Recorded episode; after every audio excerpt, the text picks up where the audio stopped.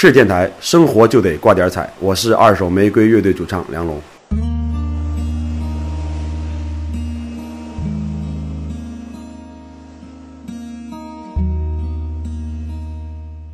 大家好，欢迎收听收看这一期的赤电台，我是程小挑，我是淼淼，我是海子。今天咱们这两位主播，淼淼是参加过几次了，是吧？对的啊。然后咱们这个海子是第一次登上咱们那个赤电台的荧屏前，之前呢都是咱们的呃幕后人员，摄像师。对对对。啊，幕后到那今天你第一次来到台前有什么感想？心情很激动，紧张是吗？很紧张。好，那今天就由你来引出咱们这个嘉宾吧。好，那么大家今天让我们来有请今天的那个嘉宾，呃，著名的设计师郭丽莎。好，大家欢迎欢迎欢迎郭小姐。呃，大家好，我是设计师，呃，做服装的服装设计师郭丽莎。嗯，好好，非常欢迎。第一次来沈阳吗？呃，应该是第二次来沈阳。哦，上次是因为什么？上次是来玩儿，嗯，也是匆匆的，是去丹东。啊，丹东，对，路过沈阳。呃，对，路过沈阳，路过，路过，对，只是路过，不过吃了烧烤，嗯，夜市。嗯，那沈阳欢迎你。呃，谢谢。那咱们今天就聊一聊关于咱们郭设计师的故事。好，啊，那丽莎，当时你是怎么想的，要做一个艺术生，学艺术的呢？嗯，我做艺术生，其实，嗯，可能我理科不太好，所以呢，我觉得，呃，艺走学艺术这个道路对我来说，相对来说是比较容易的。而且，嗯，这个八零后这帮孩子，基本上所有的孩子，可能那个时候认为学艺术可能是是一种呃相对来说最便捷、最简单的方法。而且，嗯，学艺术的话，可以能接触更多的嗯跟艺术相关的工作。呃，有意思的事情会更多一些，就是比较时尚的那些感觉。呃，也不一定，嗯，当时也并没有想着是要做一个设计师，嗯，呃，只是先学了艺术，先做了呃绘画，呃，前期做了一些呃画画的事情，最后嗯，因为学校有服装设计这一个学科。所以就报了这个学科。嗯，咱们丽莎也是有着艺术生共有的特点，就是理科都不好。对对对，是不是？尤其数学特别的不好。对，数学很差。可以。数数学都是体育老师教的。我理解你，理解你。咱们的艺术生都数学都不好。对，算个账、收个钱什么的都容易找错。啊，对。咱们买东西有点困难哈。呃，是是是，需要拿个计算机。应该还是刷卡让他。扣多少算多少吧。那艺术生的那个数学课是不是都是体育老师教的？差不多吧，都是体育老师教的。那你这样说，体育老师会生气吗？嗯，体育老师应该不会生气。应该数学老师会生气。对，数学老师肯定会生气，把学的东西都还给老师了。是。嗯，哎呦，这一路走来是吧？嗯，对，就是一路走来也挺不容易的。刚开始，嗯，是需要嗯画画，然后上培训课。嗯，画一些素描呀、水粉。嗯从很小的时候就开始了吗？呃，也没有，是考大学前期，然后去上的这些课。那属于突的突击班儿，差不多是突击班。那在你当初就是走上这个艺术设计这个道路之前，有没有想过，就是我一定要走这条路，或者说你通过什么样的一个契机也好，一个切入点也好，你走到这个设计这条路的？呃，上大学前可能。呃，父母会要求的多一些，要求你，比如说，嗯，去考银行啊，或者去考金融，或者是去考那个，嗯，所谓的热门的一些商业管理的这样子的学校。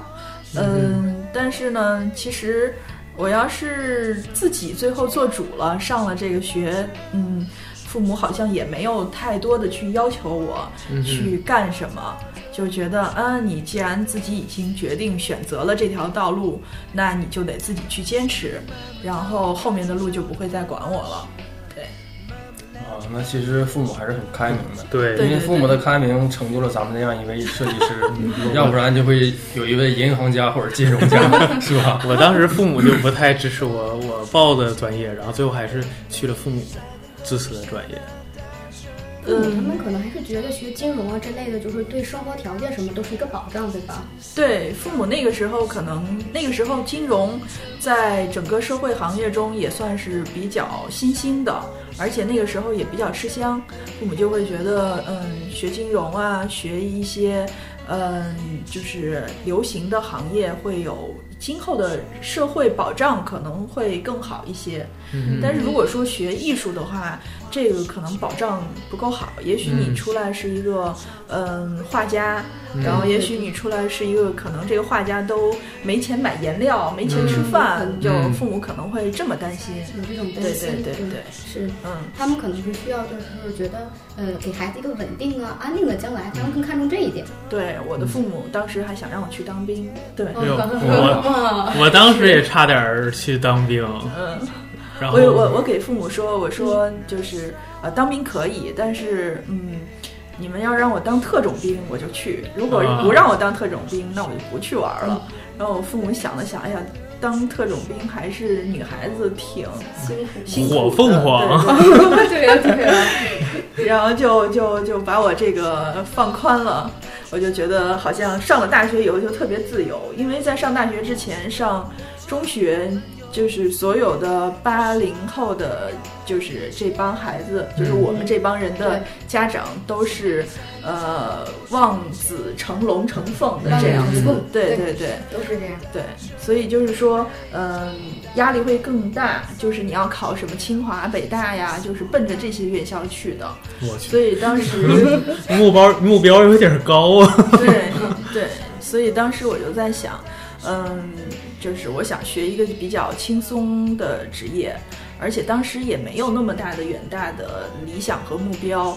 嗯，就觉得走走一步看一步，但是误打误撞学了服装设计以后，觉得反而嗯会更喜欢。为什么呢？是因为呃，服装设计是一种表达自我的一种媒介，就是你用设计的语言，你用你所能表达的语言，就好比呃厨师做饭。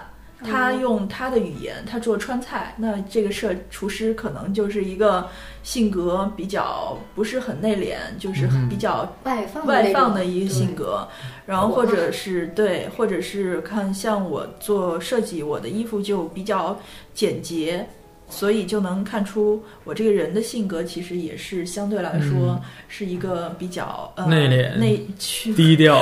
低，嗯，不是内敛低调，就是相对来说是一个简单的，然后呃，不是很很很很张扬的这么一个个性。嗯，对，就是通过作品来表达你这个人的思想，你这个人的性格了。对，其实做艺术的，嗯，都基本上会用作品去表达自己的一个状态。嗯嗯，他可能会用自己的生活状态来表达到他的所表达的这个作品的一个呃形式。也许他今天很忧郁，然后他画的画儿。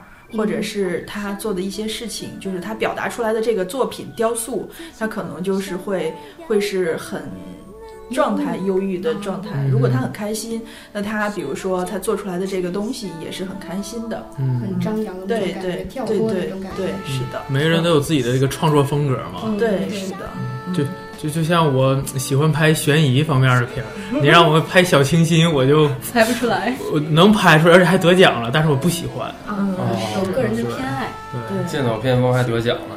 你这样这么说，好像没朋友。木局木 局嘛。那那你当时是考的哪个学校？大学？呃，我大学考的是呃嗯陕西的一所女子学校，西安的一所女子学校。哦，我去过两次西安。嗯嗯，他那个学校是嗯中国。第一所民办的女子学校，只收女学生吗，只收女学生，让我想起民国时期那种感觉。对，它就是民国时期成立的。哦，那就是一直从建校开始就一直只收女生吗？对，是一直是女生，我们学校全是女生。我一直感觉只收女校或者只收男校这种学生不是特别科学。呃，是是非常不科学。我们我们班主任也是女的，是男的，啊是美术院校的高材生，很年轻，过来教我们。美术院校，对，西安美院的。那怎么能当班主任呢？他毕业了，然后过来在我们学校当班主任。咱们一般这种教教美术或音乐的，很少能当班主任的。对，因为我们的导员儿。不是，我们要设计师，就是服装这个要有画画，他要画一些水粉呀、油画啊，要接触画画，所以我们的班主任是一就是专门教这个的。对他平常教，然后他还比如说管我们的饮食起居，生活上对生活上的对。但是跟他玩的很嗨，因为年龄不是相差很大。他现在已经跟我们班同学结婚了。哇，近水楼台吗？这是？呃，是这样子的，这个小插曲哈。嗯，我们班有七个女孩，关系特别好。嗯，然后呢，那个当时就是说，嗯，七仙女，对，不是七仙女了。我想说的是葫芦娃。我刚才也是想到了这个词。然后当时看着我，当时为了考专业课。专业课，因为又是我们班主任，是整个系的，就是评评委。嗯，然后我们七个人就是说，呃，那我们就轮流去追追我们老师，谁追上了呢，就跟老师说，这个你要跟我处朋友可以，但问题是呢，你得把我们七个人都得过。然后就跟老师说，对对对，用了一些小手段。可是呢，就是发现，就是因为学校有规定嘛，不允许师生恋什么的。对啊，对，然后呢，就就老师。肯定不敢了。然后我们女生就会比较张狂一点儿，天天去老师找老师，请老师吃个饭呀，拉老师喝个酒呀，就这样轮流。然后包括我们出去写生，都是整沓整沓的酒往老师房间拎，然后恨不得把老师要灌醉的那种 那种路子。好放派，这是这真是痛并快乐着。不是，我感觉给他们当导员、当老师压力太大了。嗯，扛着当酒。对，然后最后就是毕业了以后，嗯，我们班一个女生。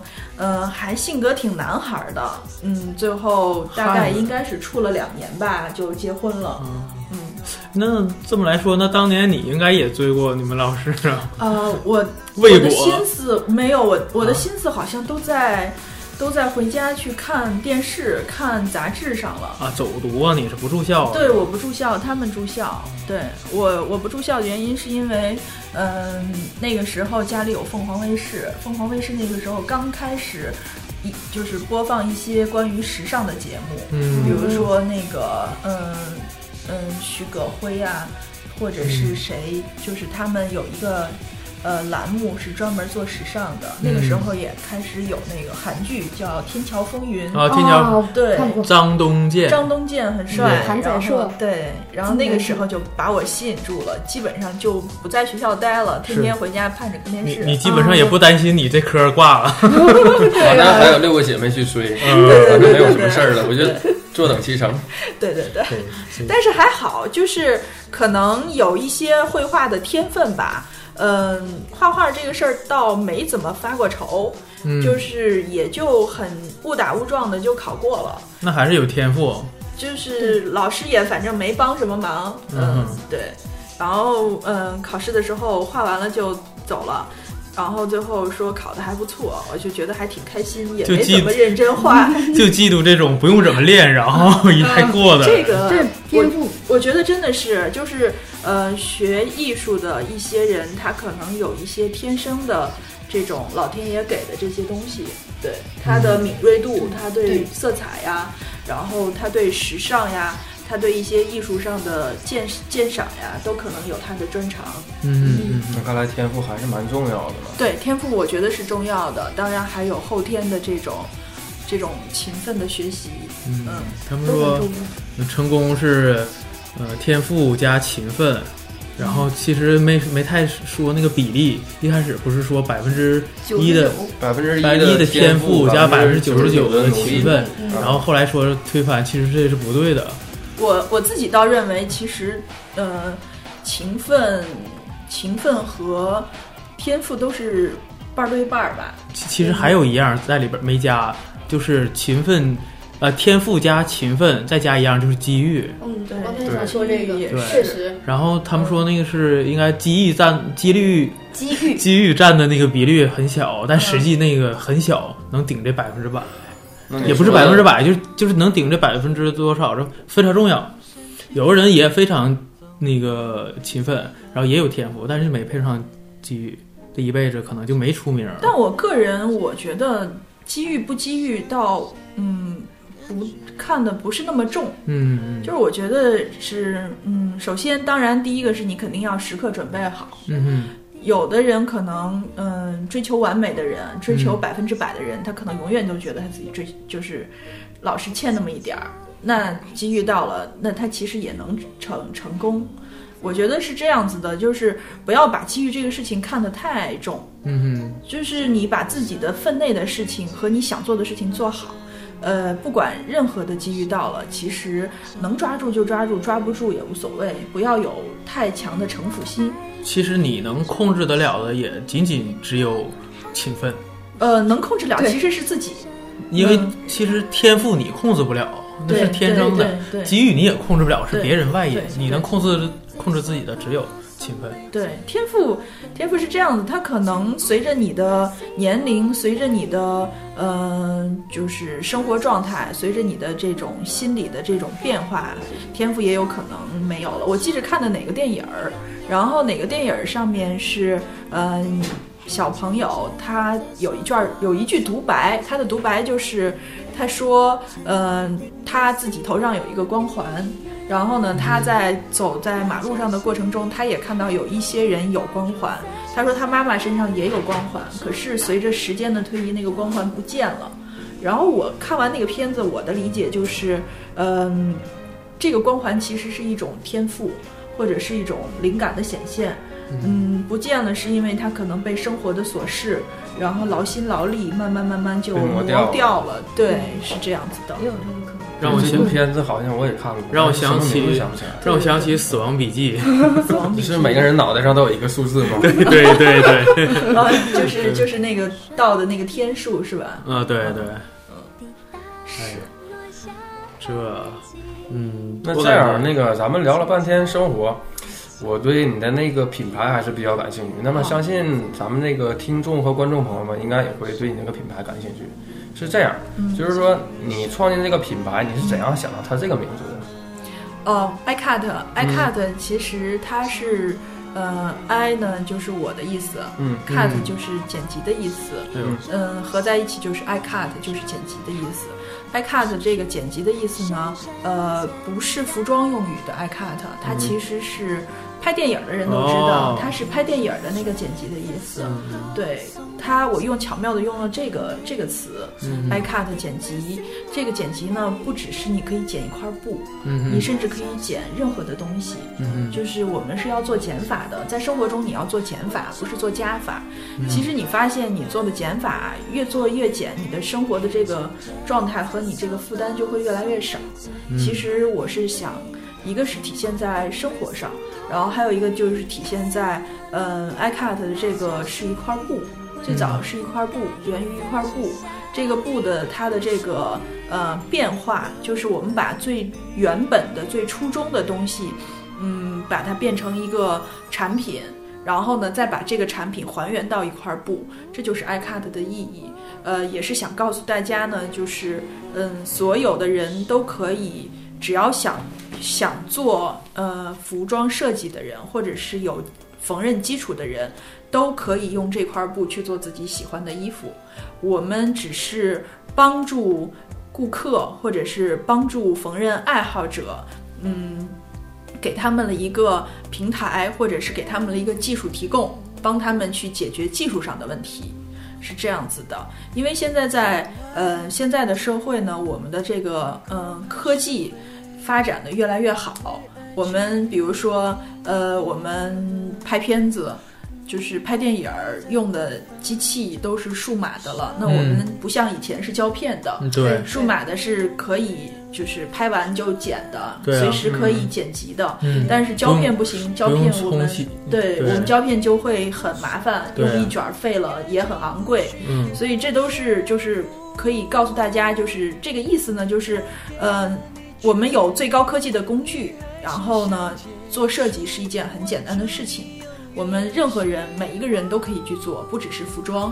呃，你做电影儿，你做平面，你做厨师，甚至是你做一个花艺师，都很简单，对吧？就是说硬件有了，就对对对看软件了。对对对对。但是我理解好像是有那意思，就是我的生活可以我自己做主，啊，可以有这种意思是是也有这个意思好像还有。一股就是禅那个意思在里边儿，呃，是吧？是，就是禅意呢是这样子的，嗯、这个也源于一个我自己想要的一种生活状态。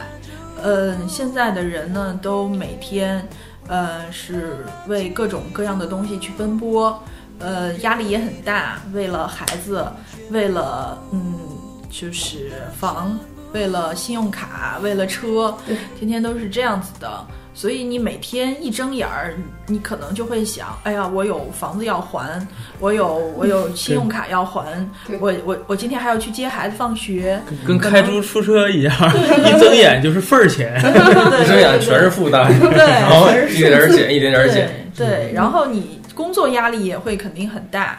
就是我的这个意思呢，就是当然，嗯，这个是体现在我的一些作品里头，有禅意的作品里头。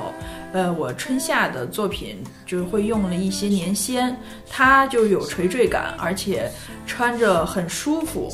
嗯，它就是。嗯，所谓的嗯，有一点跟禅靠点边儿吧，其实也就是我想要的一种生活状态。嗯，就是能解放身体，然后让自己的嗯身体属于自己，让自己的心灵属于自己。嗯，也是这样。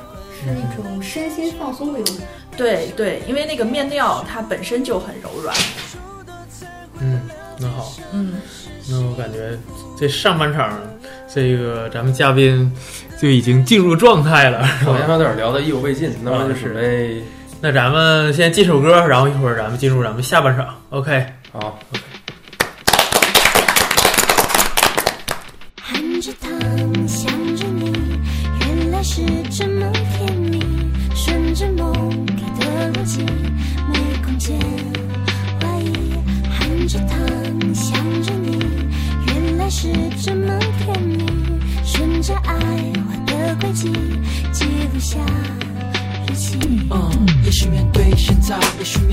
未来，期待着无奈有一天也能够被更改，因为我存在能克服太多障碍遗憾，我们不想背负下一代的期待。因为我爱我敢不怕，一直去挑战，你们却说我一直在生活中耍无赖。你看看，你看看，你看看，你看看，我只是想要说明白。